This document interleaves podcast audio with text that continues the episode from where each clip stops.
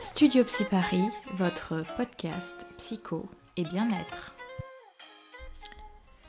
Bonjour à toutes et à tous et bienvenue dans ce nouvel épisode euh, du podcast Studio Psy Paris.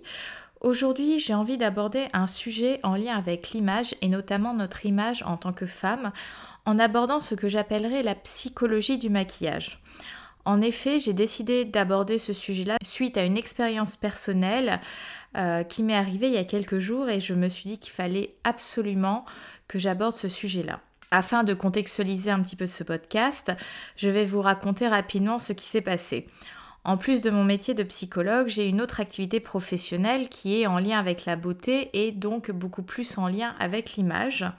J'avais partagé une photo sur mon compte euh, personnel Facebook et je reçois un messenger d'une entre guillemets amie euh, qui me dit ça me fait rire que tu continues de faire la belle.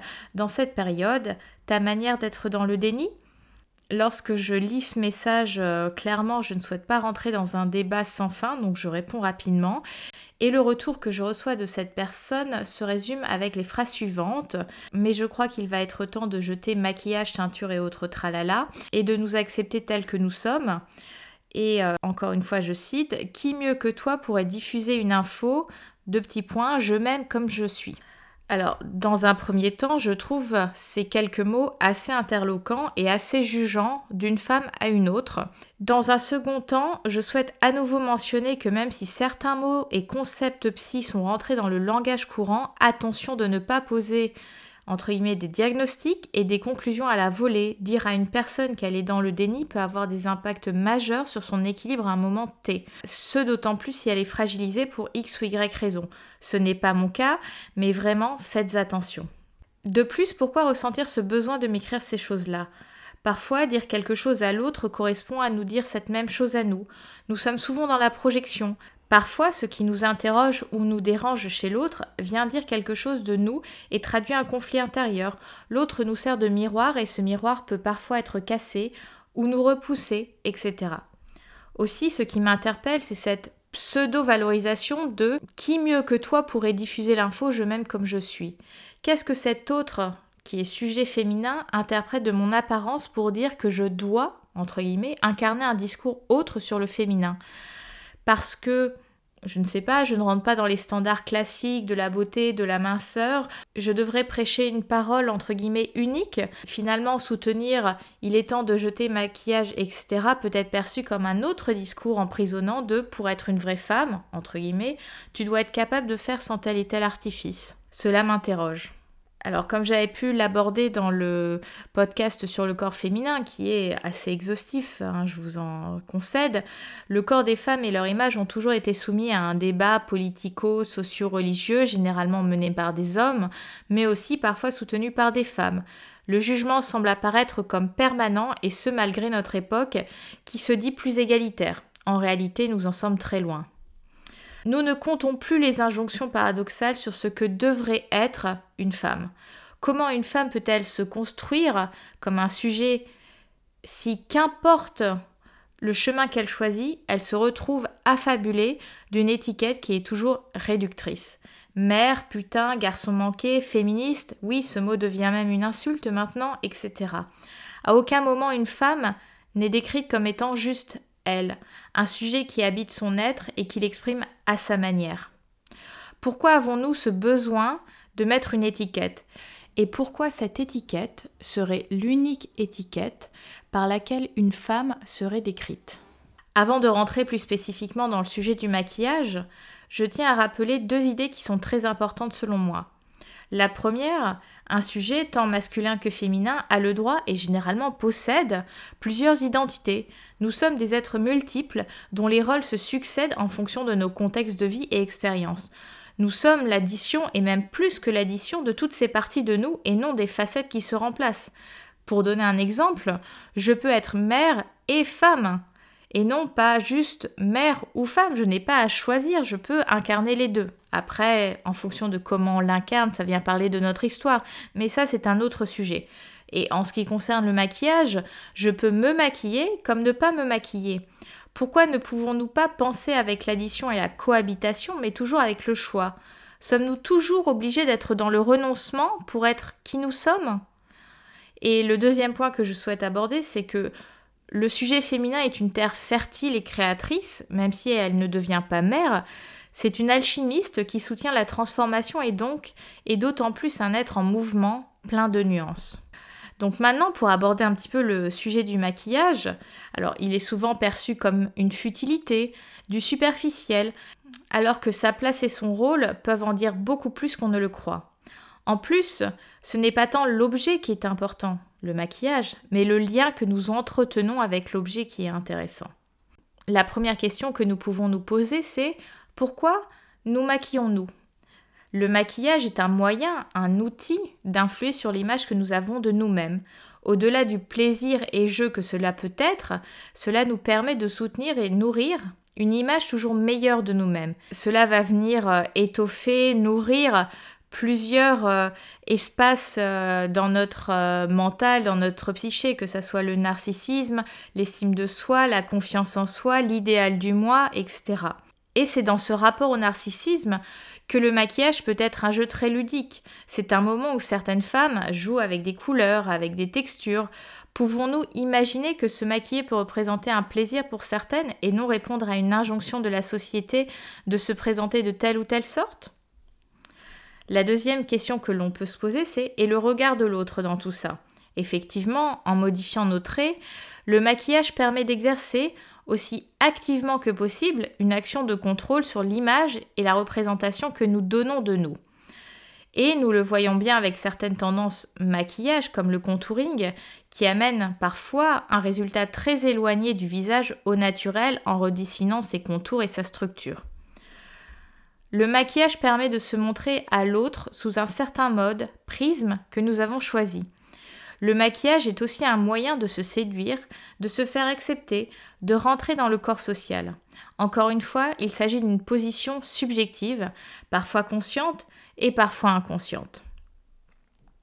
La troisième question que nous pouvons nous poser, c'est est-ce qu'avec le maquillage, nous cachons le naturel? Et pourquoi? Alors, le naturel relève généralement du domaine de l'intime. C'est une image que nous choisissons généralement de dévoiler en famille et ou à notre entourage le plus proche. Le maquillage est un instrument de mise à distance, de protection autant que de séduction. Cependant, le maquillage ne signifie pas forcément l'opposé de naturel. Dans le monde du maquillage, nous pouvons osciller sur un continuum allant du make-up no make-up, donc euh, cette tendance du maquillage qui ne se voit absolument pas ou très très peu, à un maquillage léger jusqu'à un maquillage très chargé, ce qu'on appelle les full face euh, make-up, euh, qui peuvent avoir du sens pour certaines célébrités, pour le cinéma et pour voilà, certaines femmes euh, au quotidien peuvent s'approprier ces tendances-là. Autant il peut y avoir cette tendance du contouring, autant la tendance du nude, du naturel est là. Tout coexiste en fait. Une autre question que nous pouvons nous poser, c'est pour qui nous nous maquillons? Alors, le maquillage est autant pour nous que pour les autres. Il nous donne l'impression que nous avons un certain contrôle sur la réalité, que nous pouvons avoir une influence dessus, c'est ce que j'expliquais tout à l'heure, c'est qu'on décide à un moment donné de se présenter d'une certaine manière. Par exemple, euh, la nuit dernière, j'ai mal dormi, je vais utiliser un peu d'anticerne pour me donner meilleure mine. Là, on a une action directe sur euh, le look euh, et le visage que l'on va présenter au monde. Mais cela n'est pas pour autant un déni de j'ai passé une mauvaise nuit, mais une réponse de ok, j'ai passé une mauvaise nuit, que puis-je faire pour me rassembler et avoir une image qui correspond davantage à qui je suis? À la fois je m'approprie mon visage et mon image, et en même temps, je décide du visage et de l'image que je vais partager avec le monde aujourd'hui. Il y a un point que je souhaite également aborder, c'est le maquillage et les rituels. Le maquillage fait partie de nos routines quotidiennes, comme le brossage de dents, les repas, etc. Il nous permet de nous occuper de notre visage pendant un certain temps au quotidien. Le maquillage peut être un geste familier, rassurant, et peut être même un réflexe, une manière de prendre sa vie en main. Par exemple, si on se met euh, sur un point de vue masculin, est-ce que on peut se dire qu'un homme qui s'occupe de sa barbe, c'est un petit peu l'équivalent du maquillage pour les femmes? Alors la barbe c'est quelque chose que l'on décide de faire pousser, mais ça implique aussi un entretien et euh, une certaine position en lien avec le narcissisme pour en prendre soin. Pour citer un exemple, euh, durant le confinement, certaines femmes ont partagé que oui, effectivement, elles pouvaient continuer à se maquiller car elles se sentaient plus à même de se mettre dans un état d'esprit de travail après. Et d'autres, à contrario, décident de ne pas se maquiller pendant cette période-là. J'ai envie de dire, laissons chacune faire ce qui fait sens pour elles. Pour continuer sur euh, le thème du maquillage et des rituels, certaines femmes conservent le même maquillage pendant des années et d'autres vont avoir tendance à le changer régulièrement. Pour certaines, telle image constitue une forme de stabilité. Pour d'autres, c'est une manière d'exprimer plusieurs facettes de leur personnalité. D'ailleurs, ces dernières années, nous avons pu observer une évolution massive des cosmétiques et une accélération des tendances. Ces changements peuvent bouleverser nos rituels, mais en parallèle, cela permet d'inclure du mouvement afin que le quotidien ne soit pas anesthésié. Cela insuffle de la nouveauté, de l'excitation, etc. Suivre une tendance, une mode, est aussi une manière de s'uniformiser, de se faire accepter par les autres, comme certains codes vestimentaires. On le voit très bien avec les blogs, YouTube, etc. Il y a des tendances avec des icônes comme chef de file, avec aussi des marques de cosmétiques plus mises en avant en fonction du style de maquillage auquel vous vous identifiez et que vous pratiquez.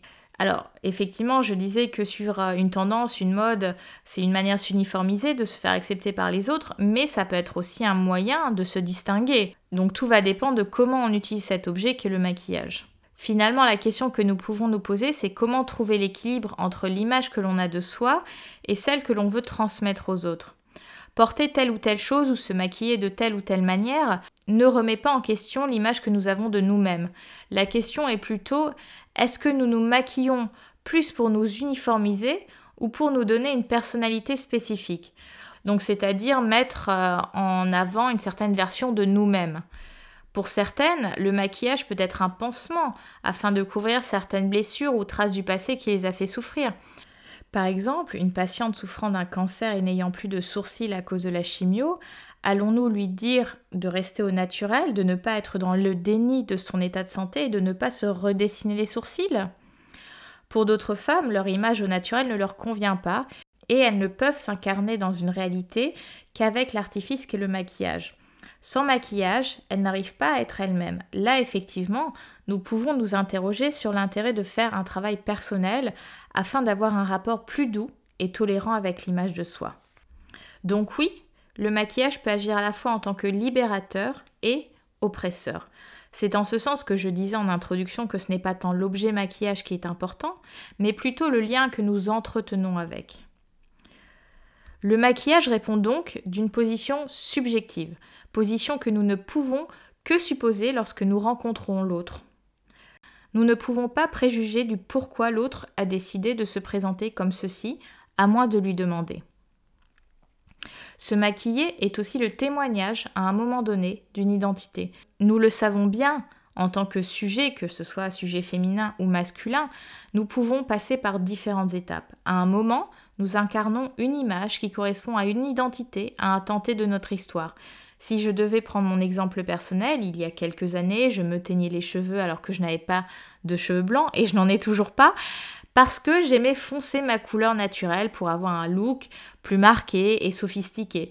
Je me maquillais également beaucoup plus, plus intensément. Aujourd'hui, j'ai récupéré ma couleur naturelle et me maquille différemment. Je ne dénie pas mon image il y a quelques années. Elle a eu du sens à un moment donné et je me suis amusée à incarner plusieurs facettes de qui j'étais. Aujourd'hui, j'exprime à nouveau d'autres facettes de qui je suis, peut-être différemment, mais aussi j'ai évolué dans mon rapport au féminin. Donc évidemment, des ajustements se font, tout est processus. Le maquillage ne vient donc pas figer notre identité à jamais, il vient soutenir son expression à un moment donné. Certaines auront recours au maquillage pour exprimer une position, une subjectivité, et d'autres passeront par autre chose. Mais laissons la liberté à chaque femme de décider pour elle-même. Elle a envie de se maquiller? Très bien, libre à elle. Elle n'a pas envie de se maquiller? Très bien, elle fait comme elle en a envie. La même femme décide à la fois de se maquiller certains jours et de ne pas se maquiller sur d'autres jours? Aucun problème, il suffit qu'elle s'en donne le droit. Quant à s'aimer comme nous sommes, c'est un cheminement et ce n'est pas parce que je vais arrêter tout artifice que je vais renvoyer une image de femme qui s'aime complètement au naturel. L'inverse n'est pas non plus vrai. Ce n'est pas parce que je me maquille que je ne m'aime pas au naturel, par exemple. Une femme qui a confiance en soi et qui est à l'aise dans ses baskets, peu importe son look, sa morphologie, renverra toujours une image plus confiante à l'autre. Son énergie sera unique, lumineuse, etc. Aussi, le fait de partager une photo sur les réseaux sociaux doit être repensé dans un contexte. J'ai assez euh, longuement parlé euh, des réseaux sociaux dans le podcast euh, à la fois sur confinement et réseaux sociaux que sur le blog. Et si je dois reprendre cette situation à laquelle j'ai été confrontée, à titre personnel, la photographie est une passion et réfléchir à une ambiance, un look est un moyen de proposer un moment d'évasion à celui et celle qui regarde la photo, mais aussi de m'évader moi-même, car c'est un espace spatio-temporel que je crée pour produire quelque chose de nouveau, qui signe un aspect de qui je suis. Si je dois faire une référence à la psychanalyse là, je parlerai d'un espace transitionnel, c'est un espace de jeu qui vient à la fois de mon intérieur, de moi, mais aussi je m'approprie quelque chose qui vient de l'extérieur. Et ce n'est pas parce que je suis maquillée dessus, sur cette photo, que je joue à faire la belle sans être euh, un but de moi-même, je me sens belle sans jouer d'ailleurs. Et c'est là où l'acceptation de soi a toute sa place. S'aimer, c'est avoir conscience de toutes les parties qui nous composent, les lumineuses et les sombres. C'est aussi assumer toutes ces facettes, les accueillir, être dans une authenticité. Qui peut juger qu'une femme maquillée ne fait pas preuve d'authenticité? Qui peut parler d'une place qui viendrait incarner une vérité absolue? Alors, avant d'interroger l'autre sur son amour de soi-même en fonction de comment il ou elle se présente, posez-vous d'abord vous-même la question de est-ce que je m'aime? Je crois que je vais terminer sur cette euh, question qui en dit euh, long.